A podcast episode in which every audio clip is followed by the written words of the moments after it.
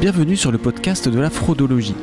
Je suis Denis Pénaud, spécialiste de la lutte contre la fraude, et je vous propose de découvrir ensemble toutes les solutions qui vous aideront à mieux vous protéger de la fraude.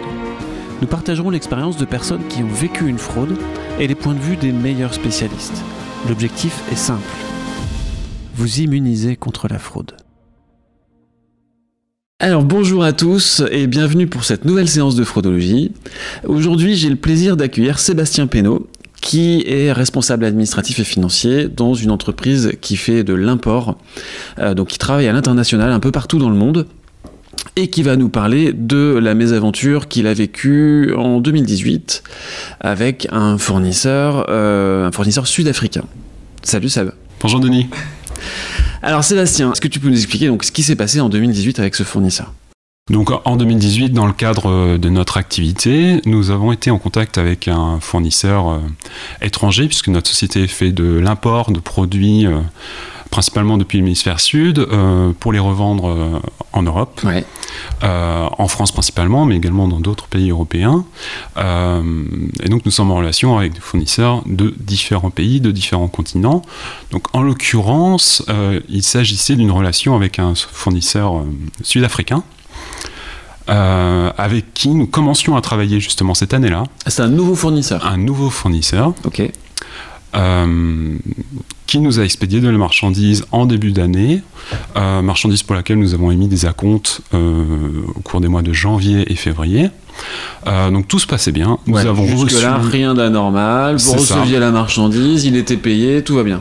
Exactement. Et au cours du mois de mars, euh, il y a eu une série d'échanges euh, par email pour euh, statuer sur les montants définitifs.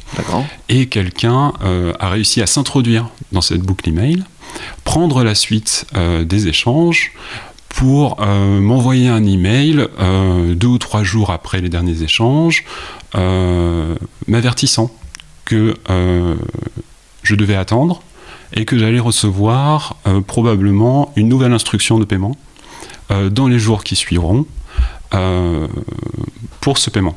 Ah ouais, alors ça c'est étonnant. C'est-à-dire qu'il ne te donne pas l'instruction tout de suite, il te dit euh, ne faites pas le paiement, je vais vous donner une instruction, donc il temporise. Alors que ton vrai fournisseur, lui, il attendait un règlement assez rapide. Il attendait un bon, c'est toujours plus ou moins rapide, tout le monde est toujours pressé d'être payé.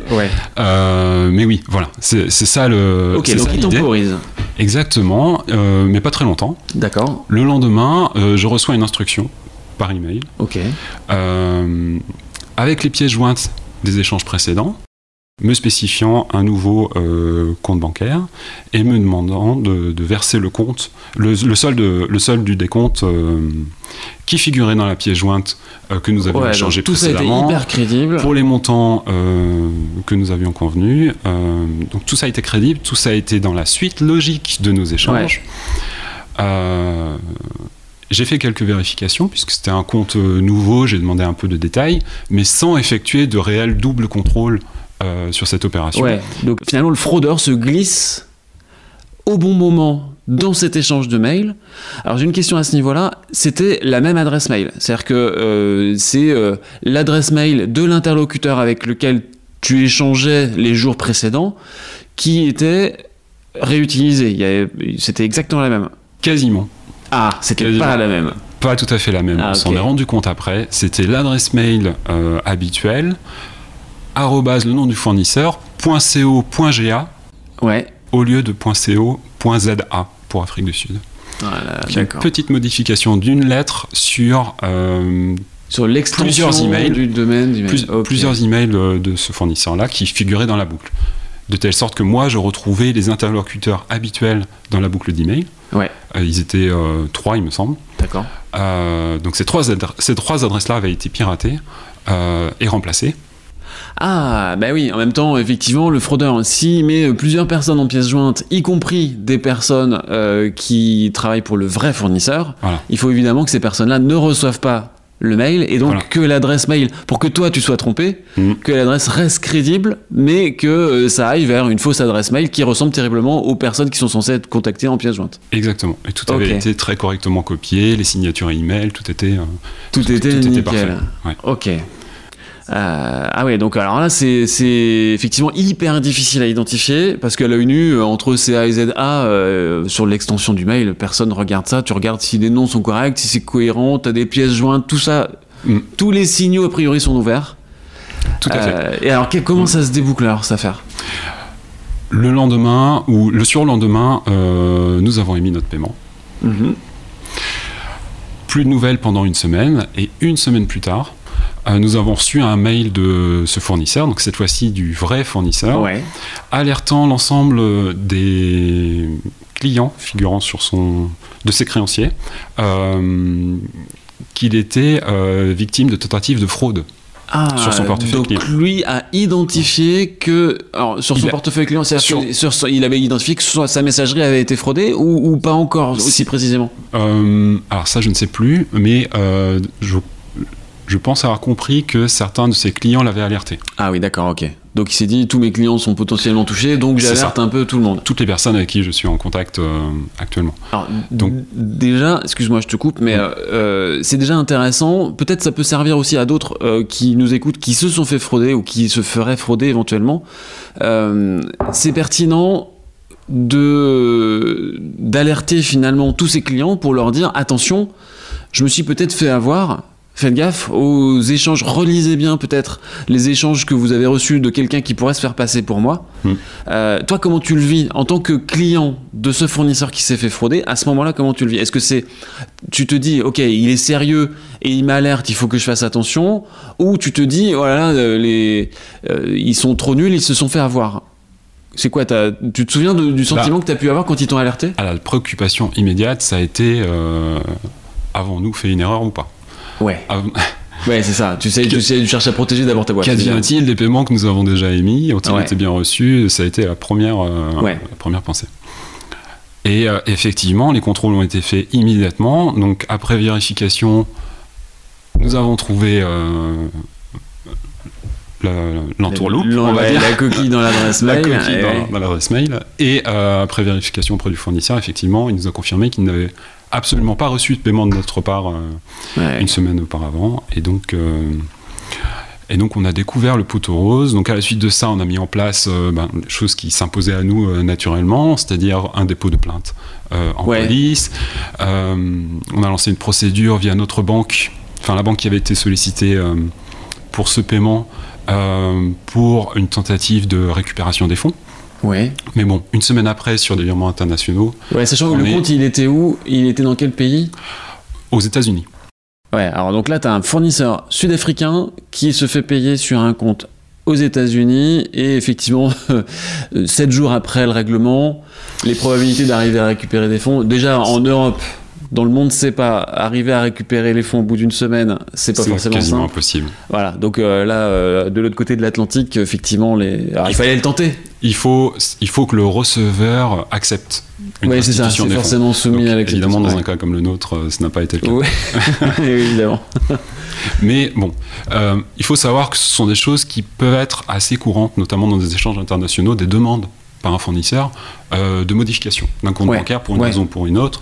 On a certains fournisseurs qui, tous les deux ou trois ans, nous demandent, euh, nous, a- nous avertissent qu'ils ont changé de banque au sein de leur pays, Ouais. euh, ou alors qu'ils ont ouvert un compte en Europe.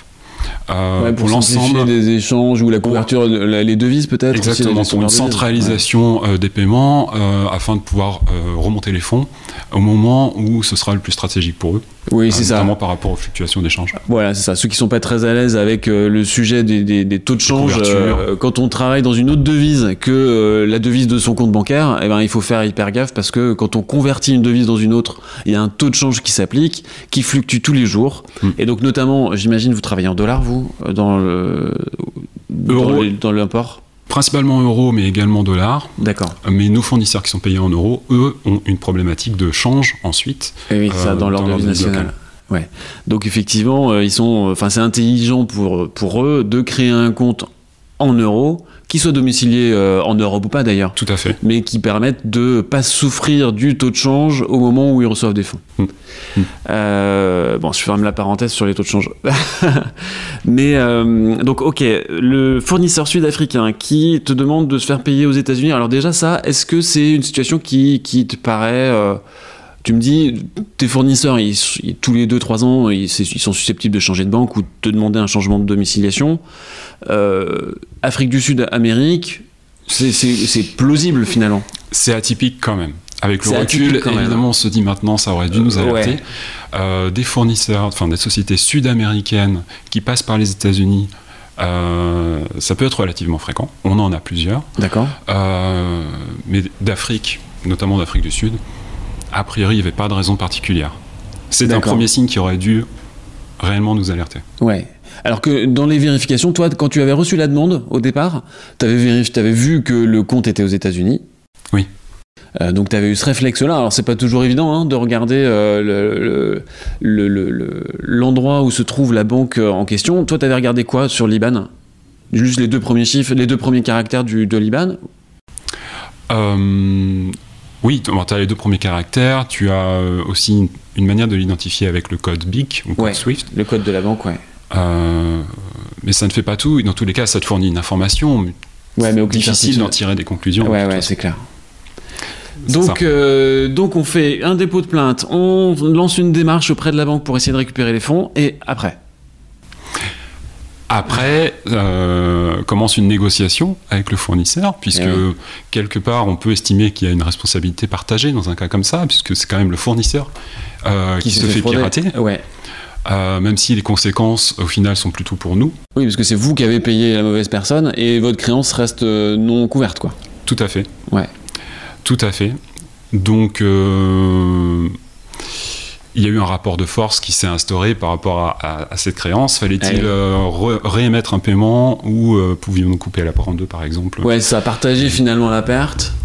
Bon, malheureusement, ben, le- dans ce cas-là, le fournisseur est resté inflexible et euh, étant donné euh, le fait qu'il s'agissait d'une origine complètement stratégique pour notre activité, Ouais. euh, Tu pouvais pas craignant un effet de contagion euh, au sein du pays, une alerte qui pouvait être donnée aux assureurs crédits ou au sein du réseau des exportateurs Ouais, de ce ouais, pays, ouais. on a voulu conserver notre image de marque euh, Et accepter de prendre et la perte accepter en- de prendre cette perte en l'occurrence. C'est important ça, cette, euh, cette réflexion-là de se dire, je- vous c'est hyper important, vous aviez besoin de travailler avec l'Afrique du Sud, donc se griller sur toute la place d'Afrique du Sud pour le montant de cette fraude, Mm, mm. euh, c'est effectivement, euh, stratégiquement c'était trop dangereux, donc euh, ok, donc vous décidez de payer et vous décidez de pas euh, reporter la, la charge, même partiellement, à votre fournisseur.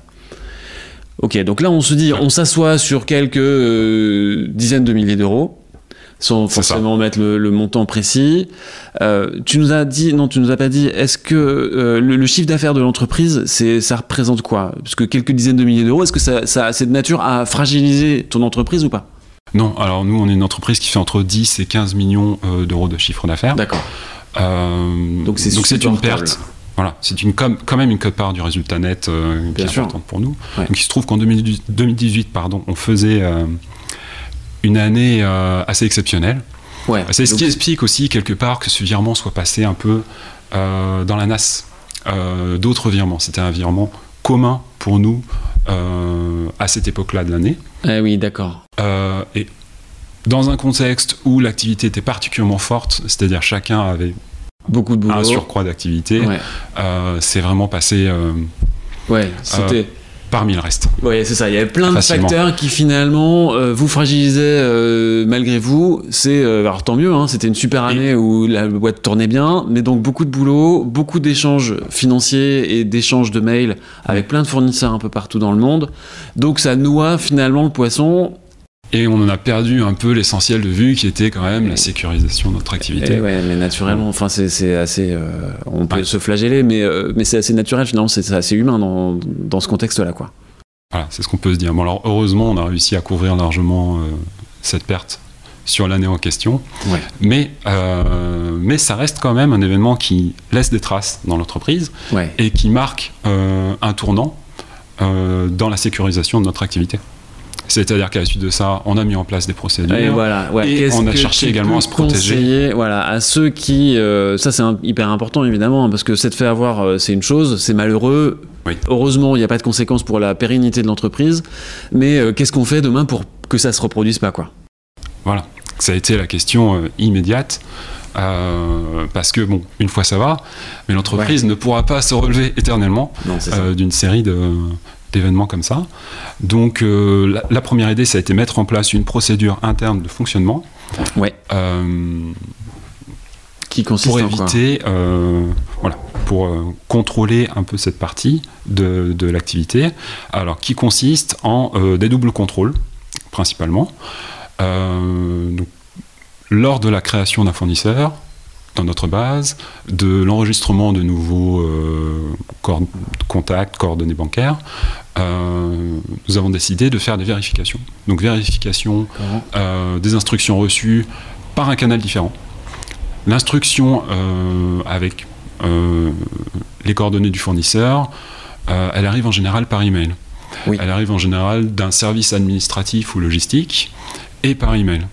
Euh, L'idée, euh, ce que nous avons instauré, c'est euh, un contrôle quand ça arrive par email, par téléphone. Le contrôle se fait par téléphone. Ouais, on change de canal. On change de canal, on va euh, sur le téléphone portable d'un responsable commercial ou d'un dirigeant de l'entreprise, Ouais. euh, ou euh, dans le pire des cas, on appelle au standard, on demande à joindre la comptabilité et on se fait confirmer les coordonnées euh, qu'on a reçues. Ouais. Alors, si on veut, par rapport à, hum, par rapport à ce qui s'est passé, l'événement en question, euh, les interlocuteurs que tu avais, c'était probablement des gens de la direction ou du service commercial.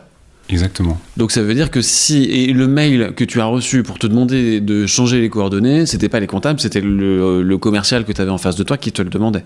C'était un, non, c'était un service euh, administratif logistique. Ah, c'était un service commer- euh, ouais, ouais, administratif. Ok, d'accord. Tout à fait. Ok. Donc euh, effectivement, changer de canal et changer d'interlocuteur, ça c'est hyper euh, hyper important parce qu'il y a, y a quand même de grandes chances que le fraudeur, même s'il fait partie d'une organisation un peu structurée, euh, il soit tout seul sur son dossier entre guillemets Oui. de fraude et du coup arriver à avoir deux personnes, surtout sur un canal différent et surtout pourquoi pas avec des coordonnées qui sont publiques. Mm. C'est-à-dire évidemment pas reprendre le numéro qui est dans la- le mail Voilà. Alors, sauf dans ce cas-là, ils avaient bien copié les, adresses, les, les signatures, etc. Mais si on peut aller un peu plus loin dans le, le contrôle, c'est de ne pas utiliser les coordonnées qui sont dans le mail qui demandent la modification de coordonnées bancaires. Parce qu'elles peuvent très bien être euh, contrefaites aussi ou, euh, ou faussées. Et donc, euh, vaut mieux aller chercher sur euh, les bases. Alors, je sais pas, à l'étranger, co- comment tu trouves des coordonnées publiques? C'est pas toujours évident. Eh. Effectivement, suivant les pays, euh, les répertoires nationaux sont plus ou moins au point détaillés. Ouais. Euh, mais globalement, euh, on trouve quand même. La plupart des sociétés maintenant ont un site internet. Ouais. Euh, donc, on peut, par ce biais, quand même, Trouver avoir- un- trouver un numéro de standard et ensuite même trouver sur internet une confirmation de ce numéro-là par une recherche un peu plus précise. Une fois qu'on a un premier numéro, c'est plus facile ensuite de Ouais. se faire confirmer. On a également des contrats avec des assureurs crédits euh, qui eux-mêmes Ouais. ont une base assez détaillée, euh, comme l'RMS, COFAS, etc. Oui. Donc c'est- ce sont des sociétés qui peuvent éventuellement nous aider à. euh, qui ont des plateformes sur lesquelles on peut trouver ce genre d'informations également. Tu trouves les coordonnées de, euh, des entreprises? On, Parce trouve- que, euh, on peut trouver l'adresse les- détaillée, avoir confirmation déjà de l'adresse détaillée d'une d'une société Ouais, d'accord. Et puis de son existence juridique. et de son existence. Ouais, ne serait- ne serait-ce que ça, parce qu'effectivement, on peut très bien se retrouver. Là, c'est un fournisseur avec lequel tu travaillais, tu savais qu'ils avaient une existence, il y avait eu déjà des, des échanges de, financiers et de produits euh, qui avaient été importés, donc la relation était en train de s'installer. Donc vous saviez que la boîte, elle existait et que c'est quelqu'un avec le- lequel vous étiez susceptible de bosser pendant quelques années, quoi. Euh, donc, mais, mais n'empêche, effectivement, quand c'est une relation assez neuve, euh, même au tout début de la relation, ça veut dire que tu as changé aussi les contrôles que tu fais au moment où tu rentres en relation avec des nouveaux fournisseurs ou des nouveaux clients? Oui, pour un nouveau fournisseur, il, il n'est pas rare que ce soit euh, directement un commercial euh, qui nous envoie la fiche de coordonnées de sa société. Ouais. Et donc, dans un cas comme ça, le but du jeu, c'est d'aller trouver un service administratif, un secrétariat, une comptabilité qui puisse nous confirmer Ouais. euh, ce qui nous a déjà Ouais, été ça. transmis. euh, Pas avoir confiance a priori sur tout ce qu'on peut vous dire, surtout quand on est en, en début de relation, quoi. Voilà, c'est ça. Donc il y a cette idée de multicanal Ouais. et cette idée de multi-interlocuteur. Ouais. Voilà. Ouais, ça, c'est un maximum de chances de recouper les Non, mais c'est informations. hyper intéressant. Enfin, c'est un super, c'est un super conseil. Moi, je suis euh, hyper convaincu de euh, de ce que tu nous dis là, et je pense que ça peut vraiment être hyper utile à plein de gens pour pas se faire avoir. Euh, donc, changer de canal, changer d'interlocuteur, les deux, pas forcément qu'un seul. Changer euh, de canal et d'interlocuteur. Je pense que c'est vraiment bien. Euh, et donc aujourd'hui, vous le pratiquez et euh, tu as déjà, euh, depuis 2018, identifié des, des cas où vous n'êtes pas allé plus loin parce que vos contrôles s'étaient avérés pas concluants, en fait, où vous aviez prouvé que la boîte n'existait pas, ou vous aviez des doutes trop forts pour aller plus loin? Oui, c'est arrivé deux ou trois fois depuis. Euh, des relations commerciales qu'on aurait probablement entamées euh, avant 2018 euh, sans trop se poser de questions Ouais. et sur lesquelles euh, on a décidé de, de ne pas continuer euh, parce que le doute était, était trop fort. Ouais. Ah, peut-être, peut-être le traumatisme trop proche également. dans les mois qui ont suivi. Ou le contrôle suffisamment efficace, et parce qu'il faut aussi avoir confiance dans son doute, quoi. Exactement. Oui, oui, c'est ça. C'est parce que c'est l'expérience malheureuse fait qu'on a un doute qui s'installe dans la tête des gens, qu'on met en place des contrôles, mais après, après le contrôle, il reste toujours une forme de doute. Mm. Euh, la question, c'est juste de savoir, euh, ouais, quel est le niveau de doute qu'on accepte euh, pour aller plus loin ou pas. Mm. Donc euh, il faut avoir confiance finalement dans le niveau de doute qu'on a et, et la règle qu'on s'est fixée pour au-delà de laquelle on va pas aller. C'est ça. Ça, ça sera propre à, à chaque entreprise, évidemment, Ouais. à chaque secteur d'activité. Ouais, secteur d'activité, euh, volume fournisseurs, c'est, il n'y a pas de curseur standard. Il y a un curseur qui doit être ça. défini pour chaque entreprise, même peut-être chaque division dans une entreprise, Mhm. Euh, parce qu'on peut avoir des, des fournisseurs de nature hyper différente. Euh, si on est dans l'aéronautique, on va avoir des fournisseurs euh, qui sont plus ou moins lourds, euh, plus ou moins stratégiques, et on aura des contrôles qui seront plus ou moins poussés, et donc des niveaux de doute acceptables qui seront plus ou moins élevés. Tiens d'ailleurs, les règles, il y a un truc, je fais un, un autre aparté. J'espère que vous allez euh, recouper, recoller les morceaux en écoutant l'épisode, mais euh, il y, a, il y a combien de personnes qui sont susceptibles de faire ces contrôles dans ton entreprise, Sébastien? Dans une PME comme la nôtre, euh, assez peu de personnes. Euh, D'accord. Il y a une comptable, Ouais. moi en tant que responsable administratif et Ouais. financier. Ensuite, tout repose également sur la vigilance des responsables d'activité. Ouais. Quand- Et alors leur rôle, c'est quoi précisément leur rôle sera euh, d'être sensibilisé euh, au moment de débuter une relation commerciale avec Ouais. un fournisseur, voire même avec un client. Euh, sensibiliser sur euh, le fait qu'il faut que la société existe réellement, que ce soit... Donc ils font ce euh, travail de contrôle de l'existence, eux aussi. Ils, ils- ils sont, on va dire, euh, vigilants sur le sujet. Pour D'accord. ne pas s'engager à, à acheter, tout simplement, euh, avant d'avoir vérifié Ouais. euh, qu'on remplissait euh, toutes les règles de sécurité que, que nous nous étions fixés. Oui. Donc, cette sensibilisation, elle est très importante pour, que, voilà, pour ne pas se lancer. euh, Ouais, c'est important. Donc ça veut dire qu'on implique, on implique tout le monde, quoi. On implique les comptables et le responsable administratif et financier, mais on implique tout le monde, les commerciaux, les, euh, toutes les personnes qui peuvent être à un moment donné dans la boucle, quoi. Ça, c'est important. Après, quelle que soit la taille de l'entreprise, il faut évidemment pas forcément alerter les gens qui sont dans une usine s'ils n'ont aucun contact avec l'extérieur, mais a priori, toutes les personnes qui sont susceptibles d'être dans une relation avec un fournisseur qui peut lui passer ce genre d'infos, Hmm. il faut les, les intégrer dans ces contrôles, quoi. Ou dans, cette, dans ce doute, dans cette gestion du doute. Exactement. C'est chacun a un rôle à jouer. euh, donc évidemment, les contrôles ne seront faits que par euh, un service ou plusieurs services Oui. euh, ciblés, mais la vigilance, elle doit être euh, présente euh, à différents niveaux. Ouais, ça c'est un bon conseil aussi. Et Euh, de toute façon, ce, ce petit traumatisme qu'engendre un événement comme celui-là, il reste présent assez longtemps.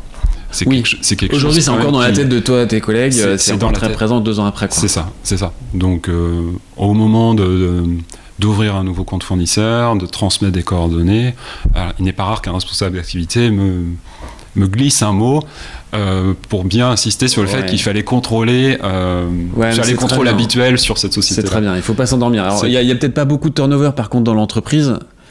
Effectivement. Et, effectivement, les gens qui ont vécu ce traumatisme il y a deux ans sont encore là, ils l'ont vécu donc. Hmm. Euh, on peut imaginer des organisations dans lesquelles euh, les personnes bougent ou le temps faisant, finalement, on s'éloigne du traumatisme et euh, les probabilités qu'il y ait des nouvelles personnes qui ne l'ont pas vécu augmentent. Donc il faut, il faut aussi installer cette, euh, cette histoire dans l'entreprise. Aujourd'hui, si vous embauchez quelqu'un dans, dans ton entreprise, euh, bah, mettons demain, tu embauches une autre comptable parce que ta comptable s'en va ou vous avez besoin d'une comptable supplémentaire.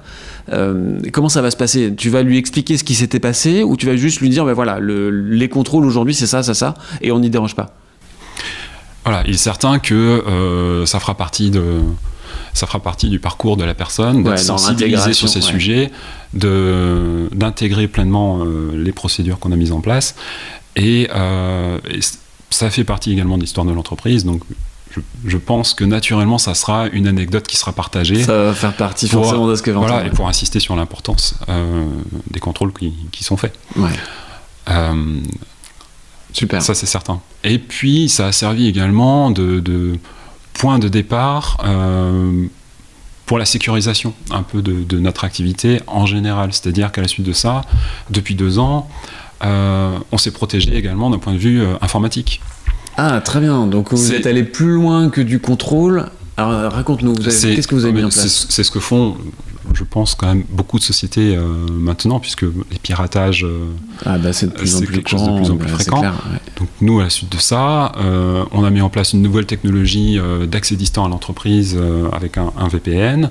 On a mis en place un firewall. Ouais ce qui s'avère euh, particulièrement pertinent cette année avec euh, le développement du, du, télétravail, avec le confinement lié à la Covid-19, c'est certain. Donc voilà, on va dire que c'est une évolution tout à fait logique, mais euh, qui était voilà, devenue indispensable pour nous, compte tenu de, voilà, de, notre prise de conscience du besoin de sécuriser nos transactions et également nos données d'un point de vue général. Ouais, chose que, euh, dont vous n'aviez pas forcément conscience avant que, euh, que cette aventure-là arrive. Voilà. Alors que pourtant, vous aviez des gens qui sont très euh, nomades. Alors, toi et, ta collègue comptable, pas forcément, mais... mais nos responsables d'activité... Ils étaient un peu partout dans le monde, quoi. Plusieurs fois par an, effectivement. Donc ce besoin d'accéder à notre système informatique depuis l'extérieur il existe. Euh, il existe pour toute l'entreprise, mais particulièrement pour ceux qui partent à l'étranger, effectivement. Euh, donc il y a cet aspect euh, protection informatique, il y a un aspect sauvegarde des données qui a été mis en place pour pour systématiser euh, les sauvegardes sur plusieurs supports, comme, on a fait pour les transactions, plusieurs canaux. Vous faites quoi Vous faites passer, si vous travaillez avec un prestataire informatique qui s'occupe de tout ça? Voilà, il y a un support euh, matériel au sein de l'entreprise, c'est-à-dire un matériel qui vient sauvegarder euh, ce qui est présent sur notre serveur, et également une sauvegarde externe chez un prestataire. D'accord. pour pour multiplier les. Ouais, mais c'est très bien. Enfin, c'est euh, forcément euh, quand on est sensible à la cybersécurité, euh, ces solutions-là sont incontournables. Ça représente un, gros coût pour l'entreprise, sans avoir des chiffres précis, hein, mais voilà, pour donner un ordre d'idée, on a dit que tu avais un chiffre d'affaires de entre 10 et 15 millions d'euros. Qu'est-ce que ça représente comme coût pour l'entreprise? Le coût n'est pas énorme. C'est par contre c'est un investissement assez important pour la mise en place. Ouais, c'est d'accord, c'est le démarrage qui est il faut, voilà, il faut mettre en place euh, tous les process euh, de sauvegarde. Il faut euh, bien structurer les outils informatiques qu'on met en place, les firewall, etc. ça prend du temps. Ouais. c'est plus ça que le coût qui, qui est associé. Et même si tu fais appel à un prestataire, euh, toi en tant que responsable administratif, il a fallu que tu sois présent au moment où ça s'installe, parce que le prestataire, lui, il va faire son job, et toi, ça t'empêche pas de, de, faire ce que tu as à faire.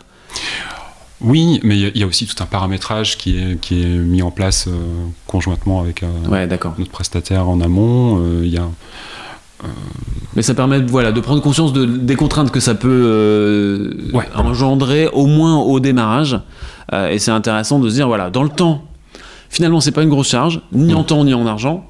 Par contre, il faut avoir conscience que mettre en place de la sécurisation, il va falloir se pencher sérieusement sur le sujet et pas juste filer les clés à un prestataire qui va, euh, qui, qui, va juste envoyer une facture à la fin et on, on se dira, une fois qu'on a payé la facture, on est sécurisé. Non, c'est pas que ça. C'est pas que ça. C'est pas que ça. C'est aussi une gestion des, des accès, euh, de, une gestion des, droits qui sont donnés à différents prestataires. Eh parce que nous, on est une petite société qui se fait entourer de spécialistes sur tout un tas de sujets, euh, l'informatique, mais également nos logiciels commerciaux, logiciels compta. Euh, il y a toute une série d'entreprises qui, à un moment donné, peuvent être amenées à travailler sur nos installations. Et, Et donc, c'est tout ça qui a été remis à plat. qui avait droit à quoi C'est bien, à vous quel accès chez nous. Et ça, pour une PME, euh, bon, ça paraît logique, je pense, pour des groupes. Euh, pour une PME, c'est des choses qu'il faut réellement mettre en place et imaginer. Et voilà, c'est pour ça que, Donc ça je disais temps, que c'est une implication euh, réelle. bien au-delà du coût, qui finalement n'est pas si énorme pour ouais. l'entreprise. Et le prestataire, il peut pas le faire tout seul parce qu'il y a Non. toutes ces composantes métiers là qu'il ne maîtrise pas, c'est ce qui est bien normal. Tout à fait.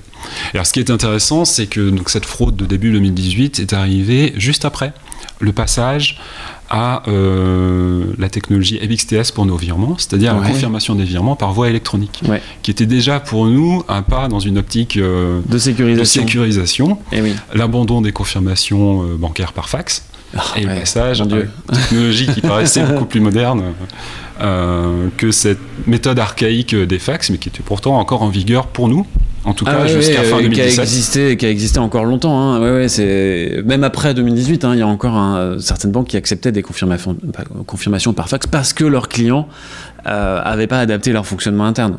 Mais euh, donc IBXTS. Alors j'en parlerai un petit peu dans les notes pour expliquer ce que c'est. On va pas aller trop dans le détail technique ici. Oui, oui, c'est l'idée tout simplement qu'on apporte une confirmation où il y a une clé euh, Ouais, physique certificat présente dans l'entreprise, ouais. un certificat. Euh, ça permet de sécuriser informatiquement euh, le flux. Ouais. Mais on a découvert par la suite que ça ne nous prémunit pas euh, d'une erreur humaine euh, et voilà, d'une Ah, fraude d'une autre nature. Alors moi je bois du petit lait là encore, Seb. Oui, l'outil. euh, Enfin, tu l'as. D'ailleurs, c'est intéressant parce que tu as commencé par ça. Euh, tu as commencé par la sensibilisation et euh, les contrôles qu'il fallait faire et, et l'attention que chacun devait avoir. Donc, vous, tu nous as parlé d'abord de l'humain. Là, on, passe, on, on- on parle un peu plus précisément des outils. Donc, on a parlé de VPN, de firewall, d'IBXTS, de certificats numériques, une batterie de solutions. Mais effectivement, ces solutions-là, elles sont à un moment donné utilisées par euh, quelqu'un qui est assis sur une chaise devant un clavier et un écran. Euh, et, et évidemment, l'erreur reste possible. Donc, travailler d'abord sur l'humain, je suis, je suis très. euh, je, je ne peux être que d'accord aussi avec ça. Merci beaucoup pour ces conseils, pour d'avoir accepté de partager son expérience, parce que quand on a vécu une fraude, c'est pas évident hein, de- d'en parler, euh, mais je pense que c'est comme ça qu'on fait que euh, d'autres entreprises ne se feront pas avoir grâce à ton expérience. En tout cas, je le- je l'espère sincèrement. Euh, et si, si vous qui nous écoutez, vous n'avez pas encore mis en place un certain nombre de contrôles, que ce soit dans la tête des gens ou dans leur ordinateur, euh, il est peut-être pas trop tard pour se pencher sur la question. Merci beaucoup, Sébastien. Merci à toi. À très Bientôt. bientôt. Merci d'avoir suivi cette séance jusqu'au bout. Pour faire connaître la fraudologie et participer à notre immunisation collective de la fraude, merci de partager cet épisode à vos amis et à vos collègues, de lui donner une note 5 étoiles et de me laisser vos commentaires pour faire progresser ce podcast ou pourquoi pas me proposer des sujets à aborder dans une prochaine séance. Enfin, si vous voulez me contacter en direct, n'hésitez surtout pas, je suis présent sur LinkedIn ou sur le site fraudologie.fr. Quant à moi, je vous dis à très bientôt pour une nouvelle séance de fraudologie.